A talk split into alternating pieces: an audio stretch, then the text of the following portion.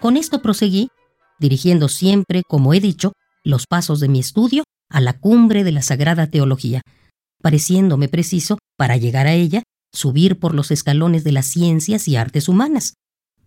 Porque ¿cómo entenderá el estilo de la reina de las ciencias quien aún no sabe el de las ancilas?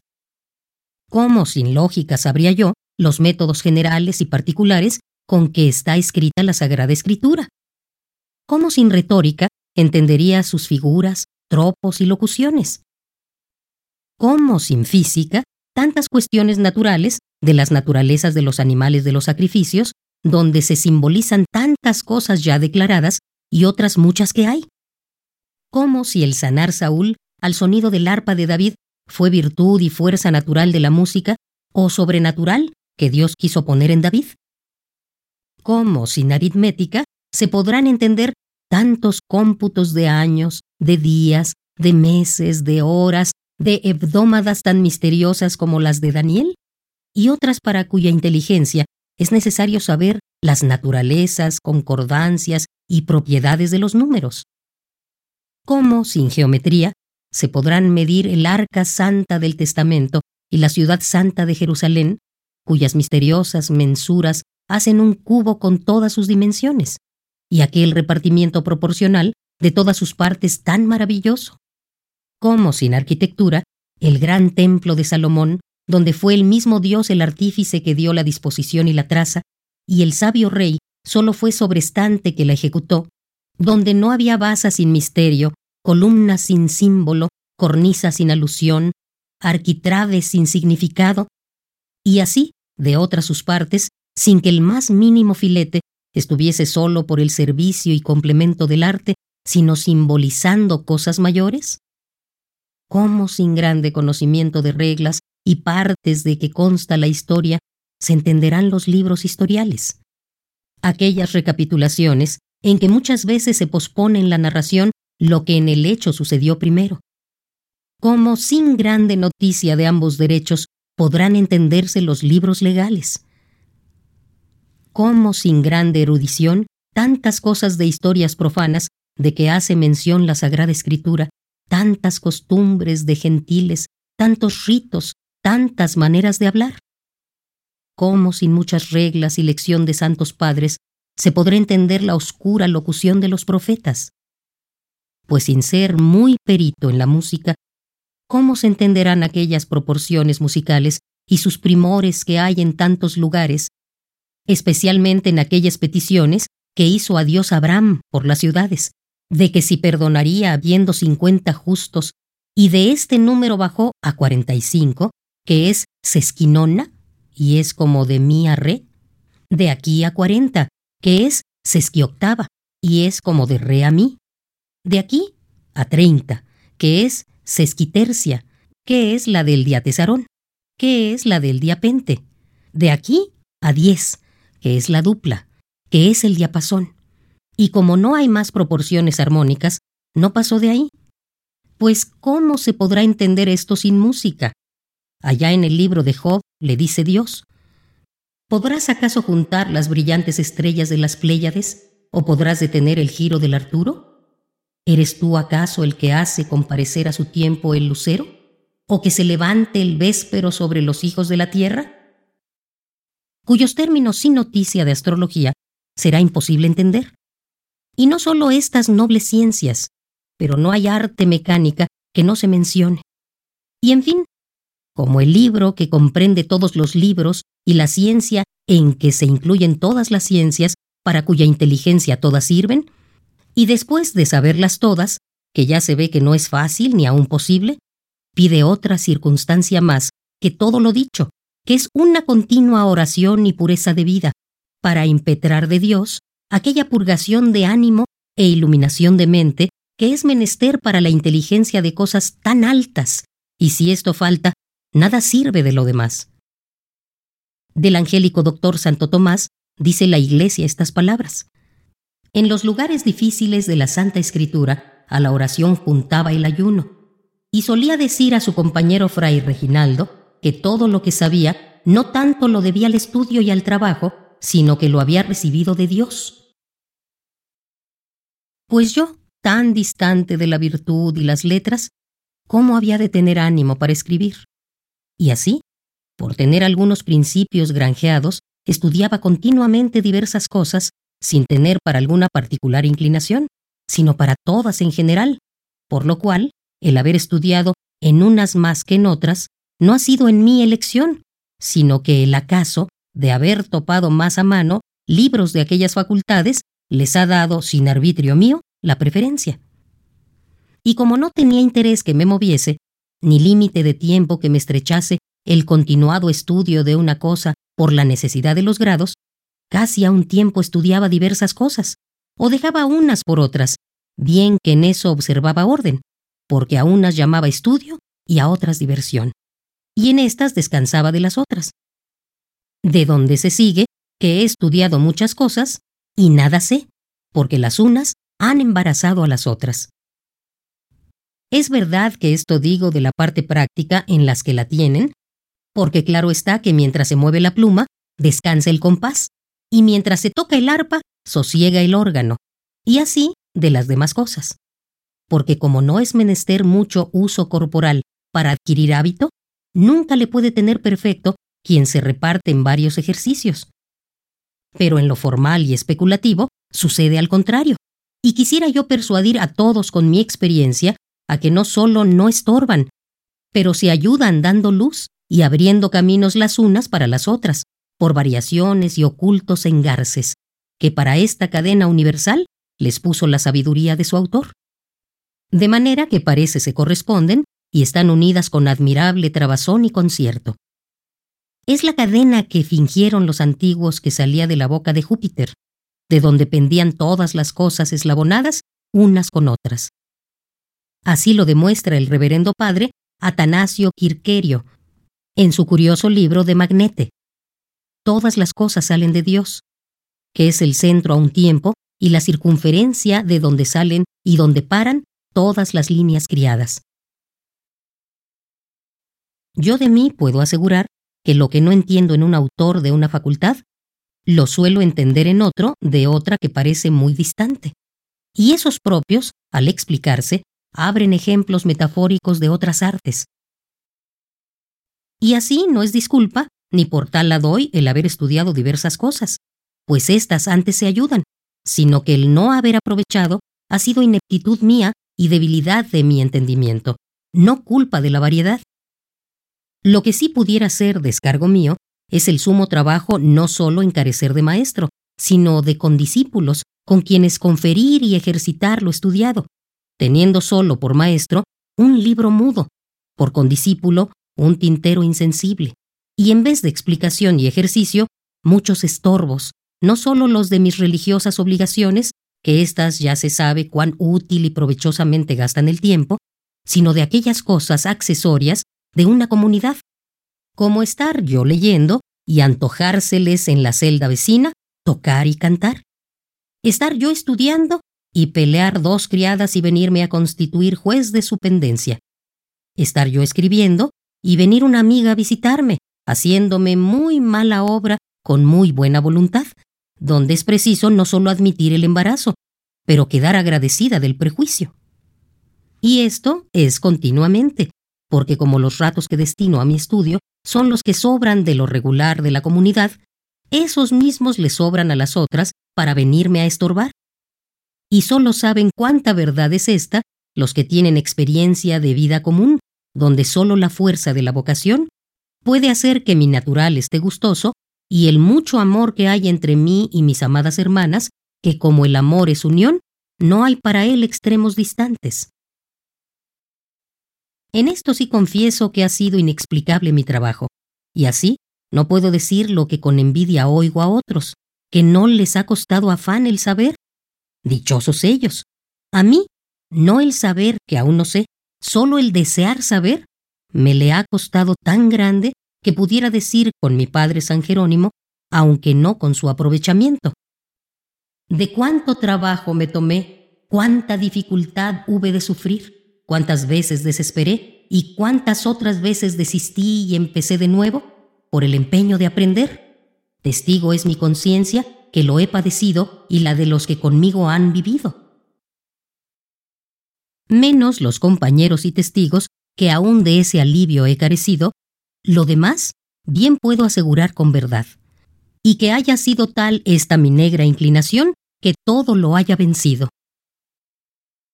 Solía sucederme que como entre otros beneficios, debo a Dios un natural tan blando y tan afable, y las religiosas me aman mucho por él, sin reparar como buenas en mis faltas, y con esto gustan mucho de mi compañía, conociendo esto y movida del grande amor que las tengo, con mayor motivo que ellas a mí, gusto más de la suya.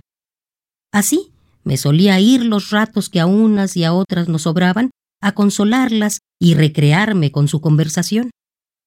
Reparé que en este tiempo hacía falta mi estudio, y hacía voto de no entrar en celda alguna si no me obligase a ello la obediencia o la caridad.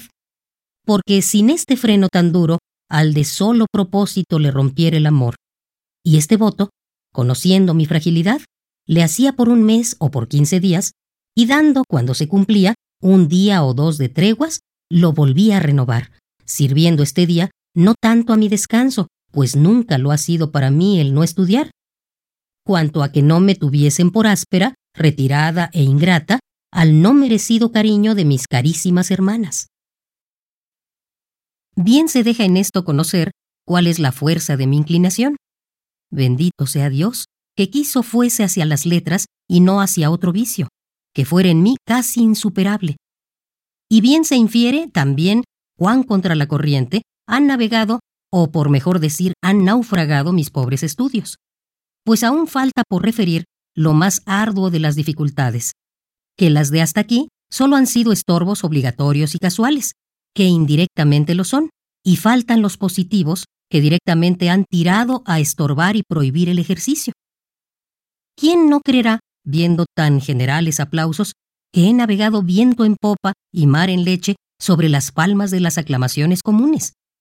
Pues Dios sabe que no ha sido muy así, porque entre las flores de esas mismas aclamaciones se han levantado y despertado tales áspides de emulaciones y persecuciones cuantas no podré contar, y los que más nocivos y sensibles para mí han sido, no son aquellos que con declarado odio y malevolencia me han perseguido, sino los que amándome y deseando mi bien, y por ventura, mereciendo mucho con Dios por la buena intención, me han mortificado y atormentado más que los otros.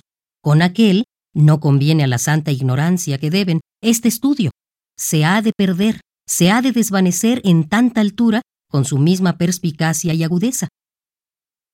¿Qué me habrá costado resistir esto? Rara especie de martirio, donde yo era el mártir y me era el verdugo.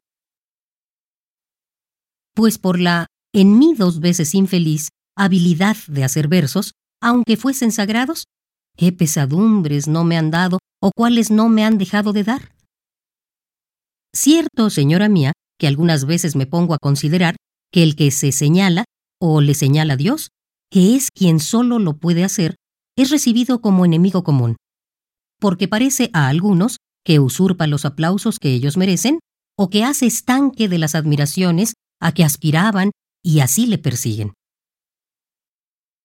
Aquella ley políticamente bárbara de Atenas, por la cual salía desterrado de su república el que se señalaba en prendas y virtudes, porque no tiranizase con ellas la libertad pública, todavía dura, todavía se observa en nuestros tiempos, aunque no hay ya aquel motivo de los atenienses. Pero hay otro, no menos eficaz, aunque no tan bien fundado, pues parece máxima del impío Maquiavelo, que es aborrecer al que se señala porque desluce a otros. Así sucede, y así sucedió siempre. Y si no, ¿Cuál fue la causa de aquel rabioso odio de los fariseos contra Cristo, habiendo tantas razones para lo contrario? Porque si miramos su presencia, ¿cuál prenda más amable que aquella divina hermosura? ¿Cuál más poderosa para arrebatar los corazones? Si cualquier belleza humana tiene jurisdicción sobre los albedríos, y con blanda y apetecida violencia lo sabe sujetar, ¿qué haría aquella con tantas prerrogativas y dotes soberanos? ¿Qué haría qué movería y qué no haría y qué no movería aquella incomprensible beldad por cuyo hermoso rostro, como por un terso cristal, se estaban transparentando los rayos de la divinidad. ¿Qué no movería aquel semblante que sobre incomparables perfecciones en lo humano señalaba iluminaciones de divino? En verdad, que sólo por eso salió determinado que Cristo muriese. Hombres, si es que así se os puede llamar, siendo tan brutos, ¿por qué es esa tan cruel determinación? Válgame Dios, que el hacer cosas señaladas es causa para que uno muera. ¿Señalado? Pues padezca, eso es el premio de quien se señala. Suelen, en la eminencia de los templos, colocarse por adorno unas figuras de los vientos y de la fama, y por defenderlas de las aves, las llenan todas de púas. Defensa parece y no es sino propiedad forzosa. No puede estar sin púas que la puncen quien está en alto. Allí está la ojeriza del aire. Allí es el rigor de los elementos. Allí despican la cólera los rayos. Allí es el blanco de piedras y flechas. Oh infeliz altura, expuesta a tantos riesgos. Oh signo que te ponen por blanco de la envidia y por objeto de la contradicción. Cualquier eminencia, ya sea de dignidad, ya de nobleza, ya de riqueza, ya de hermosura, ya de ciencia, padece esta pensión, pero la que con más rigor la experimenta es la del entendimiento. Lo primero, porque es el más indefenso, pues la riqueza y el poder castigan a quien se les atreve, y el entendimiento no, pues mientras es mayor, es más modesto y sufrido, y se defiende menos. Lo segundo es porque, como dijo doctamente Gracián, las ventajas en el entendimiento lo son en el ser. No por otra razón es el ángel más que el hombre, que porque entiende más. No es otro el exceso que el hombre hace al bruto, sino solo entender. Y así como ninguno quiere ser menos que otro, así ninguno confiesa que otro entiende más, porque es consecuencia del ser más. Sufrirá uno y confesará que otro es más noble que él, que es más rico, que es más hermoso, y aun que es más docto, pero que es más entendido, apenas habrá quien lo confiese. Será raro el que quiera ceder en ingenio. Por eso es tan eficaz la batería contra esta prenda. En todo lo dicho, venerable señora, no quiero ni tal desatino cupiera en mí decir que me han perseguido por saber, sino solo porque he tenido amor a la sabiduría y a las letras, no porque haya conseguido ni uno ni otro. Yo confieso que me hallo muy distante de los términos de la sabiduría y que la he deseado seguir, aunque a la distancia, pero todo ha sido acercarme más al fuego de la persecución, al crisol del tormento, y ha sido con tal extremo que han llegado a solicitar que se me prohíba el estudio. Una vez lo consiguieron con una prelada muy santa y muy cándida que creyó que el estudio era cosa de Inquisición y me mandó que no estudiase. Yo la obedecí unos tres meses que duró el poder ella mandar en cuanto a no tomar libro. Que en cuanto a no estudiar absolutamente, como no cae debajo de mi potestad, no lo pude hacer porque aunque no estudiaba en los libros, estudiaba en todas las cosas que Dios crió, sirviéndome ellas de letras y de libro, toda esta máquina universal. Nada veía sin refleja. Nada oía sin consideración, aun en las cosas más menudas y materiales. Porque como no hay criatura, por baja que sea, en que no se conozca el me hizo Dios, no hay alguna que no pasme el entendimiento, si se considera como se debe. Así yo, vuelvo a decir, las miraba y admiraba todas, de tal manera que de las mismas personas con quienes hablaba y de lo que me decían, me estaban resaltando mil consideraciones. ¿De dónde emanaría aquella variedad de genios e ingenios, siendo todos de una especie? ¿Cuáles serían los temperamentos y ocultas cualidades que lo ocasionaban? Si veía una figura, estaba combinando la proporción de sus líneas y mediándola con el entendimiento, y reduciéndola a otras diferentes.